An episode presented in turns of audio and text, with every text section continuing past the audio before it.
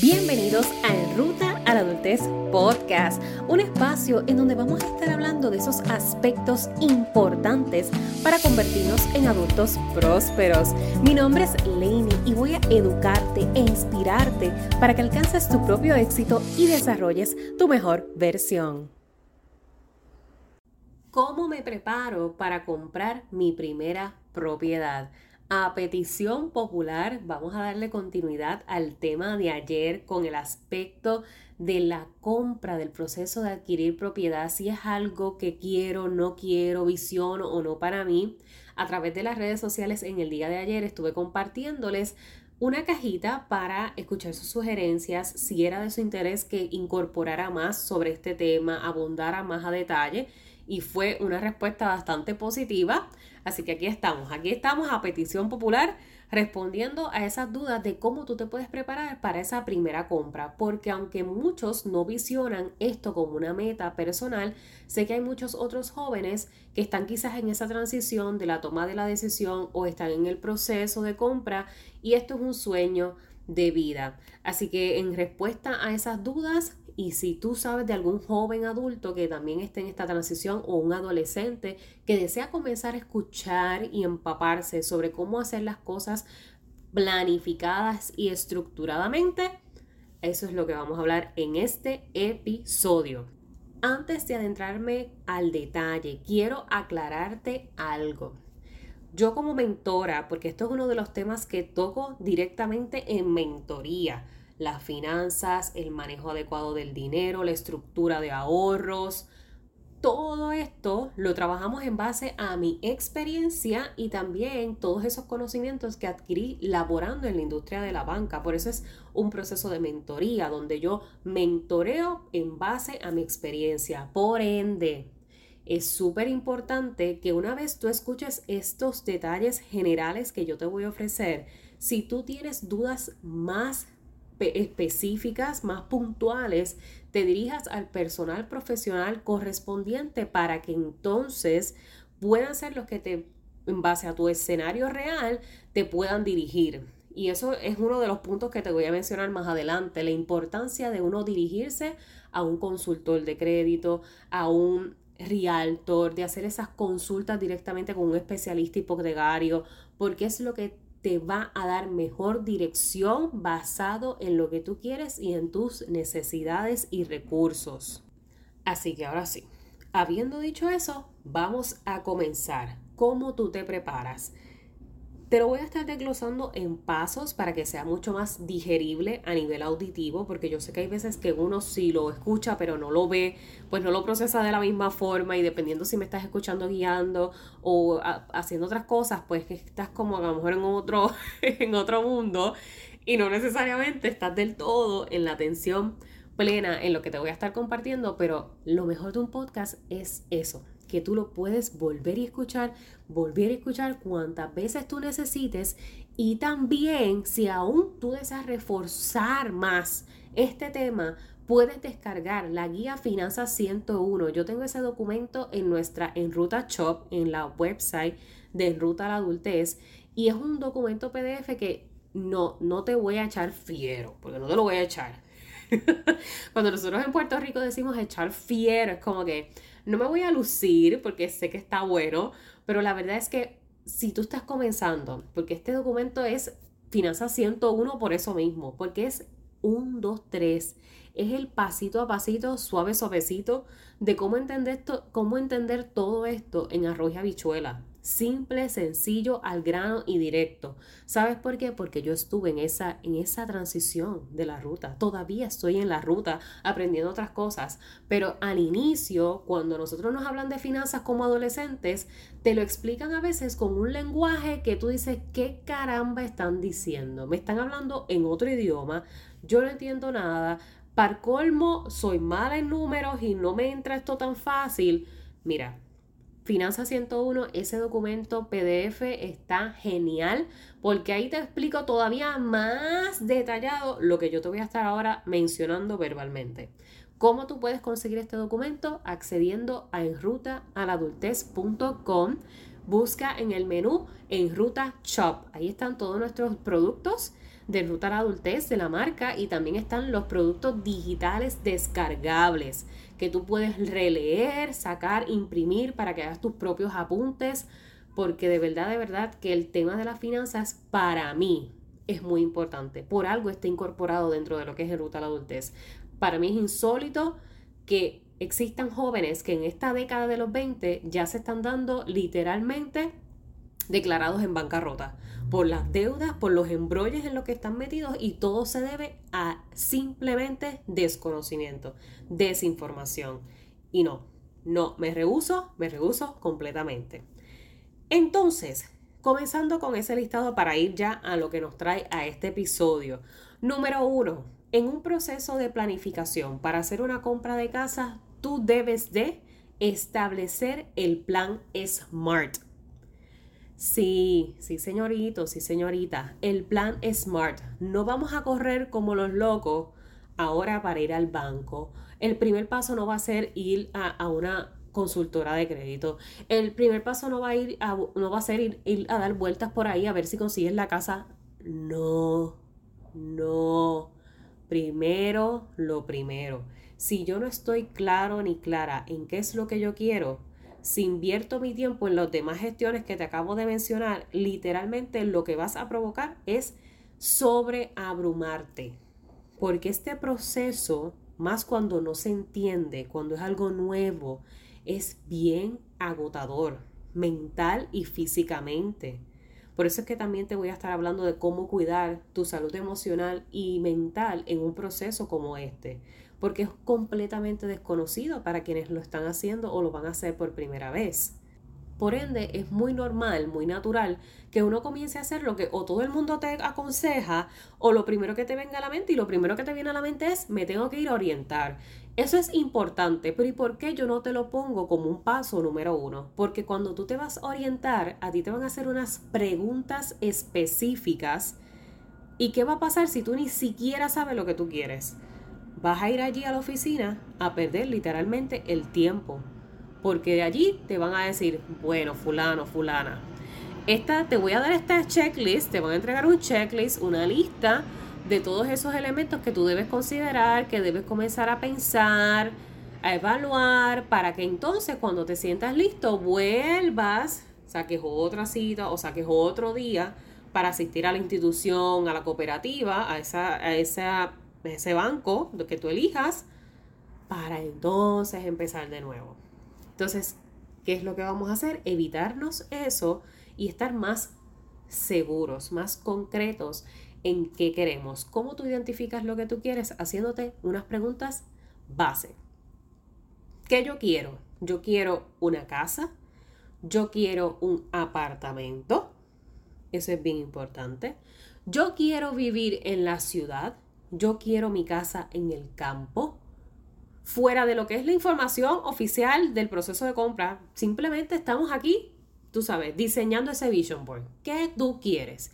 Casa, apartamento, si es casa de dos pisos, de un solo piso, si es apartamento que sea walk-up o apartamento de condominio, o donde tú te visionas. Esa es la primera. ¿Para cuándo tú te imaginas o tú te ves haciendo esta transacción de compra? La famosa fecha de expiración. Porque las metas que no tienen fecha no son metas, simplemente son sueños. Yo quisiera comprar una casa. En el yo quisiera van a pasar y pasar y pasar y pasar los años. Ahora, no es lo mismo que yo diga, yo quiero un apartamento walk en tal área de la isla o en tal área del país o en tal estado y quiero realizar esta compra a más tardar en dos años. ¿Viste la diferencia? Ah, yo quiero una casa. A yo ser mucho más honesta y directa conmigo. Así que yo espero que tú estés con lápiz y papel. Mira, haciendo esos apuntes porque este episodio es casi, casi, casi, casi el taller de finanzas de enero que si no te, si no te suscribiste, se te fue el tren, se te fue el tren. Por eso es que digo, siempre tienes que tener esas activas esas alarmas siempre escucha el podcast, siempre verifica tu email para que veas ese newsletter y no te pierdas de estos talleres. De verdad que sí, porque todos estos temas yo los toco en el taller de manejo de finanzas. Pero como te decía, saca tu lápiz, ve haciendo tus anotaciones, ponme en pausa porque este episodio va para largo. Otra, otra pregunta de autoexploración, de autodescubrimiento que te debes de hacer es, ¿qué yo tengo? Ahora mismo, donde yo estoy, con la edad que tengo, con los recursos, ¿qué tengo? ¿Con qué yo cuento? Ah, pues, Lenny, ¿qué, qué, es, es eso? Como, ¿Qué yo puedo considerar como que lo que tengo? Bueno, pues todo lo que se llama recursos. Apoyo. Ah, pues yo tengo el apoyo de mamá, de papá, si yo necesitara asistencia financiera, o tengo el apoyo de abuela, o tengo una herencia que no he utilizado, o tengo una cuenta de ahorros vieja, o tengo una cuenta de ahorros que mis padres me sacaron para utilizar ese dinero y nunca lo utilicé y todavía está ahí. ¿Qué yo tengo? ¿Qué tengo? ¿Tengo trabajo ahora mismo? ¿No tengo trabajo? Porque si no tengo algo que es compulsorio tener en un proceso de compra, ¿Cuál tú crees que es el próximo paso que te voy a preguntar? ¿Qué necesito y cómo lo voy a conseguir? Porque si ya pude identificar que no lo tengo, lo próximo a hacer es qué entonces necesito y cómo lo voy a conseguir. Yo no puedo pretender entrar en un proceso de compra si yo no tengo trabajo.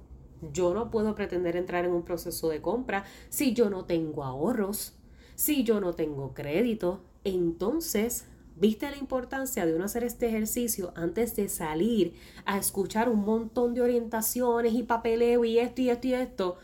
Evitas abrumarte y comienzas con el baby step, lo correspondiente a donde tú estás.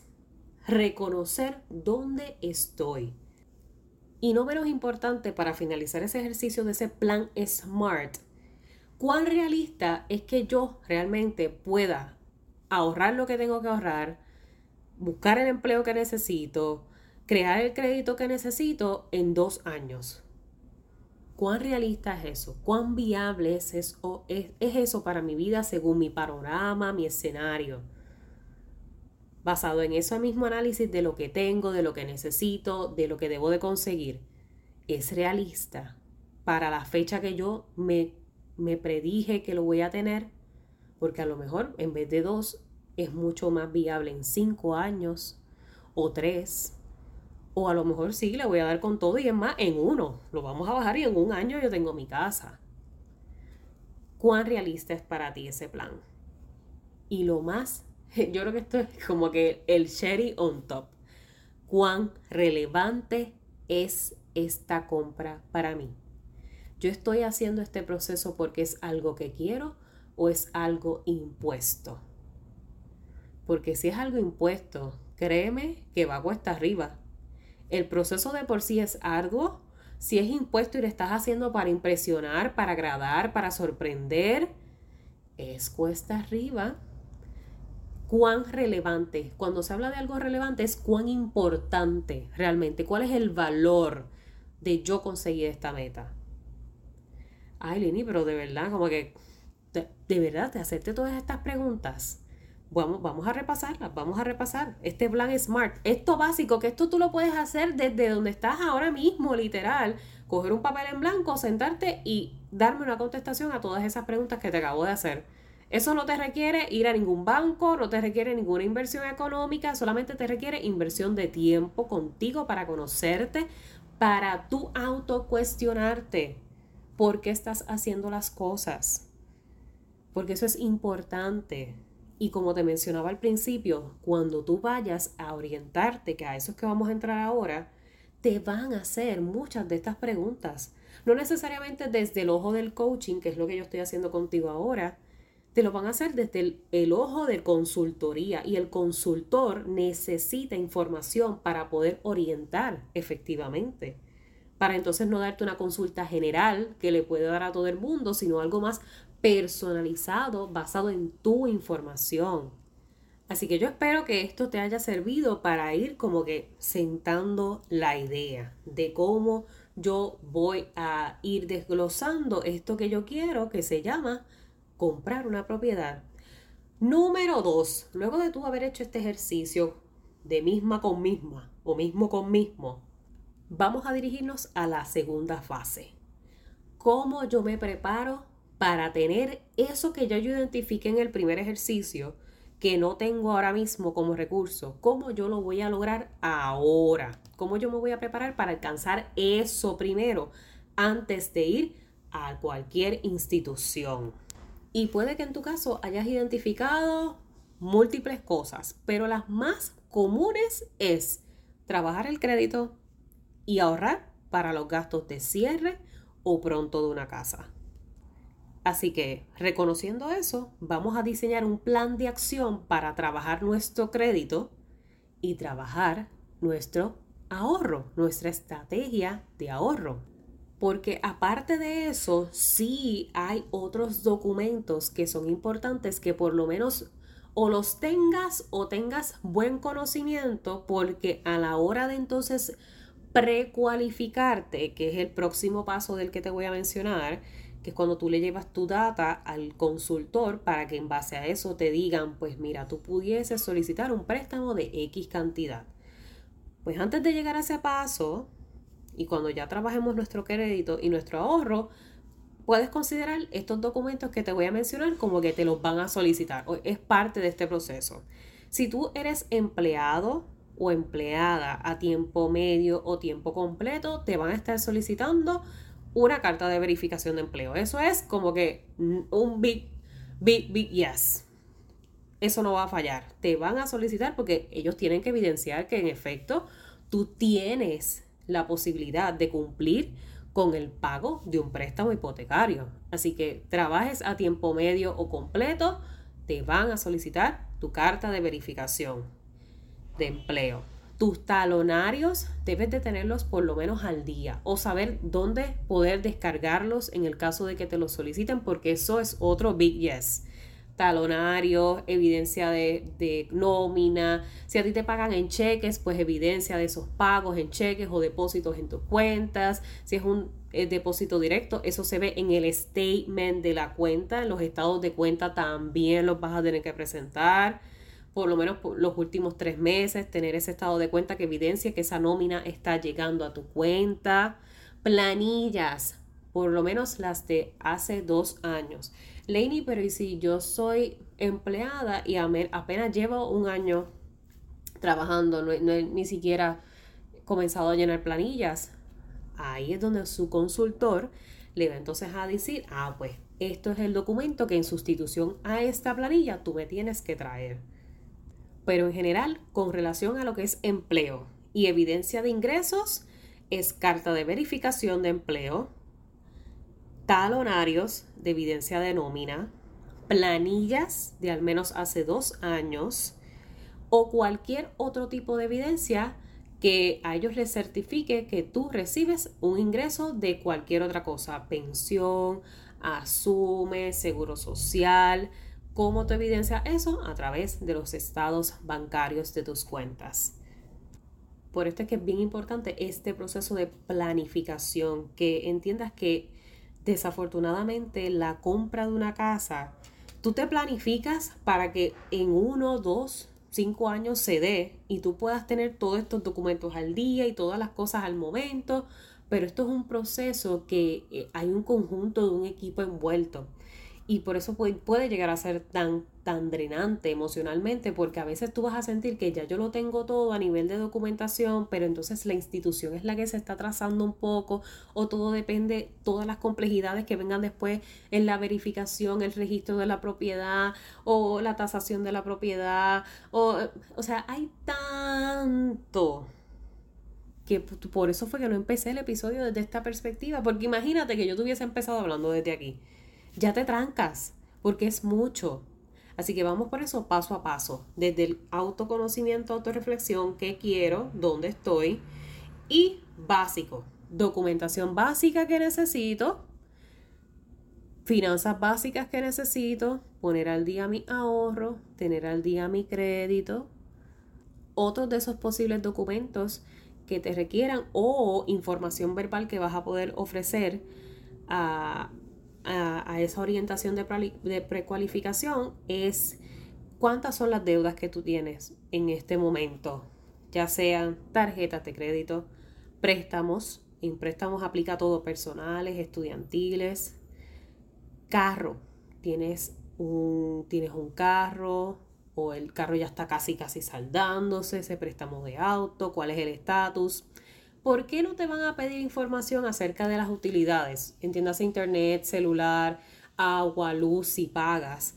Porque esas son deudas que no se reportan al crédito necesariamente. Por ende, por eso es que cuando ellos te, te, soliciten información de tus deudas, solamente o se van a focalizar, mejor dicho, mayormente en lo que son tus préstamos, si tienes, tarjetas, si tienes, de cuánto es el límite de esas tarjetas que tengas, cuánto es el límite de cuántos son cada tarjeta. Ah, yo tengo una tarjeta que es de 300, otra tarjeta que es de 1000, otra que es de 5000, otra que es de 10000, o una aquí, otra aquí, otra aquí, otra aquí, que yo espero que ese no sea tu caso, porque con una tarjeta es suficiente para hacer buen crédito. Y yo sé que nosotros cuando estamos en esta ruta a la adultez no necesariamente nos orientan sobre esto y a veces caemos en la trampa de aceptar múltiples tarjetas de todas estas mega tiendas y eso lo único que nos provoca es un sendo dolor de cabeza. Con una sola tarjeta que tú tengas de tu institución bancaria es más que suficiente. Créeme, créeme, yo he logrado casi todas mis metas financieras con mi tarjeta Visa Icon, que es la visa estudiantil que yo solicité a mis 18 años, cuando comencé la universidad y comencé a trabajar. Y literalmente esa tarjeta sigue conmigo y con esa única tarjeta yo hice crédito. Una sola tarjeta de límite estudiantil. Que yo creo que hoy en día los productos también han evolucionado. Productos son las distintas vías para tú hacer crédito, préstamos, personales, tarjetas, etcétera, porque hay múltiples maneras de hacer crédito, pero una de las más factibles o más comunes o más populares, por decirlo de alguna forma, son las tarjetas. Y la gente coge tarjeta por aquí, coge tarjeta por allá, y tú lo que necesitas es una sola.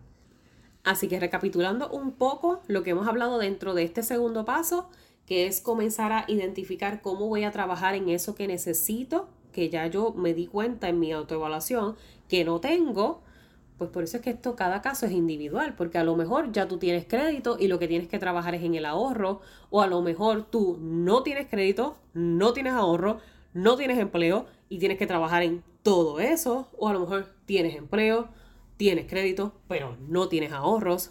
Todo va a depender de cuál es tu escenario para que entonces comiences a desarrollar la estrategia viable a alcanzar según tus necesidades.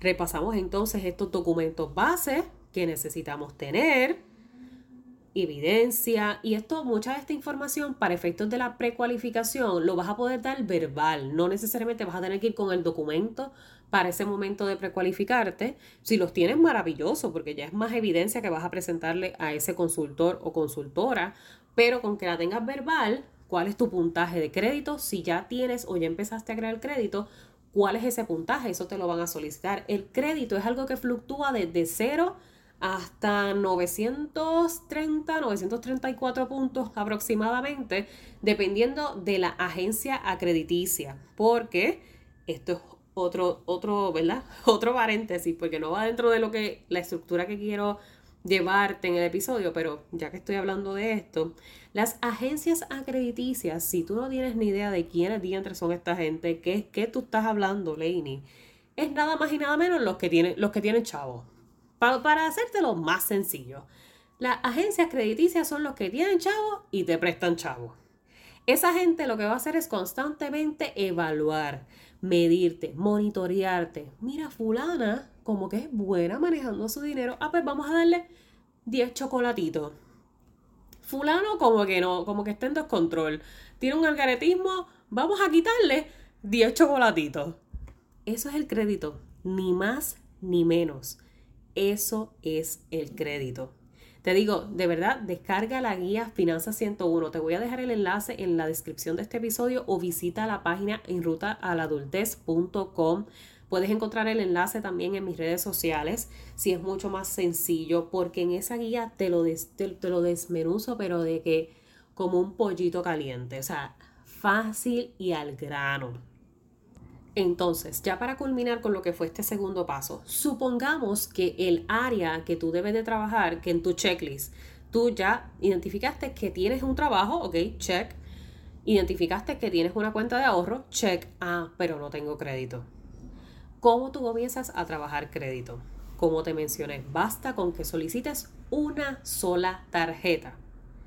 Tú puedes ir a tu institución preferida, no voy a dar promo a ninguna institución, tu institución, tu cooperativa preferida, vaya y diga, mira, yo me gustaría comenzar a hacer crédito de forma saludable, este es mi estatus actual, yo tengo un trabajo a tiempo medio, a tiempo completo, este es mi sueldo base, no tengo más deudas, ¿qué me recomendarías? Hay tarjetas ahora que sí con rewards, que sí puntos de yo no sé qué, que yo no sé cuándo. Si eres estudiante también hay otros tipos de tarjetas para ti. ¿Cuál es la mejor que me aplica? Y ahí te van a dar el catálogo completo de las alternativas que tienes y solamente con esa tarjeta tú te vas a dedicar fielmente por un tiempo bastante consistente a darle buen uso y a pagarla a tiempo. ¿Cómo realmente se mide si tú tienes un buen crédito o no? En el uso que le das a la tarjeta, la tarjeta no se debe utilizar más de su 30%, basados en su límite. Digamos que la tarjeta que a ti te aprueban, que usualmente esté en la cantidad, 300 dólares es el mínimo que usualmente aprueban a estudiantes, personas que están comenzando. Una tarjetita de 300 dólares. Si tu tarjeta es de 300 dólares, tú te vas a poner a gastar 250, 275. No. Negativo. Eso es más del, del 30% de tu tarjeta. Un 30% de 300 es 90. Si a ti esta matemática se te hace bien complicada, tú sabes que a mí me gustan las cosas en el 1, 2, 3 basándonos en el 30%, 30 dólares por cada 100. Si son 300 dólares de la tarjeta, 30 por cada 100, 90. Y así tú haces tu cálculo sencillo. Aquí no tenemos que ser analistas ni financieros, o sea, tú sabes, básico, básico. Nos vamos relax para mantener esa relación amena con el dinero y, y los números. Así que eso es súper importante, que tú te mantengas dentro del rango saludable de utilización de tu tarjeta para que no afecte tu puntaje, más aún cuando apenas estás comenzando. ¿Cuántas cuentas tienes? Esto es bien importante porque a veces la expectativa de que ya tengo mi tarjeta, estoy puesto, estoy puesta, tienes que ser realista. Es tu primera tarjeta, estás comenzando, no en seis meses vas a tener el crédito, el supercrédito, porque esto toma tiempo. Las agencias crediticias, acuérdate, los que tienen chavos de verdad, los que te van a monitorear y a dar el ojo, tienen que verdaderamente tener un tiempo realista de evaluación para saber si en efecto eres una persona responsable, una persona de fiar a la hora de prestarle dinero, porque crédito es dinero prestado por si, no, por si no lo habías considerado, ese dinero es prestado, ese dinero no es tuyo. La tarjeta tiene tu nombre, pero no es tu dinero. Y cuando ellos van a sacar esta fórmula de calculación de lo que es ese crédito, esos, esos chocolatitos que te van a dar, pues ellos toman en cuenta cuántas cuentas tú tienes. Cuentas es si tienes préstamos, si tienes más de una tarjeta, tienes una, dos, tres, cuatro. Y aquí viene el truco, que esto tú lo aprendes en el camino, porque cuando estás comenzando no necesariamente, pero en el camino te vas a ir dando cuenta, según también te vas educando, que esto es un, esto es un, esto es un juego de tronos. Literalmente esto es Game of Thrones. Cuando se habla de finanzas es Game of Thrones. ¿Por qué? Porque en el juego de Game of Thrones y del monopolio, se trata del embrolle. Porque eso es lo que a mí me va a generar, que tú te embrolles. Por eso el truco de, mira, mira qué curioso es esta vaina, porque así tengo que decirlo, qué curiosa es esta vaina, que sí, es saludable que yo tenga una tarjeta y con eso es suficiente. Ahora, no obstante, cuando tú me vayas a evaluar, me vas a decir, ay, Laney, pero es que tú nada más tienes una cuenta. Tú tienes una sola cuenta de crédito, tú tienes una sola tarjeta, tú no tienes préstamo, tú no tienes más nada. No, no, no, mamá, pero cógete esto por aquí, por el lado. Cógete esto, aquello, para que tú sabes, complemente y enriquezcas más el apretón. Ahí es donde empiezan a llegar las misteriosas cartas de ofertas y las cartas de que yo no sé quién te está ofreciendo esta tarjeta y yo no sé dónde te ofrece aquella tarjeta. Porque cuando tú comienzas a evidenciar que eres buena pagando, bueno pagando, te van a buscar, porque claro, mira, esta siempre está al día, vamos a ofrecerle y ofrecerle y ofrecerle y ofrecerle. Así que definitivamente esto es un tema que a mí me encanta y por eso te lo voy a dividir en dos episodios, porque todavía, todavía tengo más que compartirte sobre esta preparación y no quiero abrumarte de información en un episodio de una hora. Ya, ya, yo creo que ya con 30 minutos es más que suficiente. Así que voy a continuar en el próximo episodio. Mañana vamos a seguir hablando de este proceso de prepararme para comprar mi propiedad. Y entonces vamos a indagar un poco más. Todavía voy a, hablarte un poco más de esto del crédito de forma general lo que sería una estrategia de ahorros basada en tus ingresos que sea viable para ti. Y entonces, luego de estos pasos que acabamos de hablar ahora, ¿cómo comenzamos a prepararnos para una precualificación y subsiguiente a eso, lo que sería el proceso oficial de la transacción de compra y el house hunting? Espero que te haya gustado este episodio. Déjame saber cómo tú me vas a dejar saber si esto te gustó. Me tienes que dejar saber si te gustó porque si no mañana no voy a, no voy a hablar nada. voy a hablar de otra cosa. Porque tengo que, tengo que tener ese feedback de tu parte, esa retroalimentación, si es algo que te, te llama la atención, si esto cumplió con las expectativas que tenías para todas esas personas que me escribieron, que querían que siguiera hablando del tema. Yo hablo y sigo hablando de lo que ustedes me pidan porque esta serie de Estación 29 es eso mismo.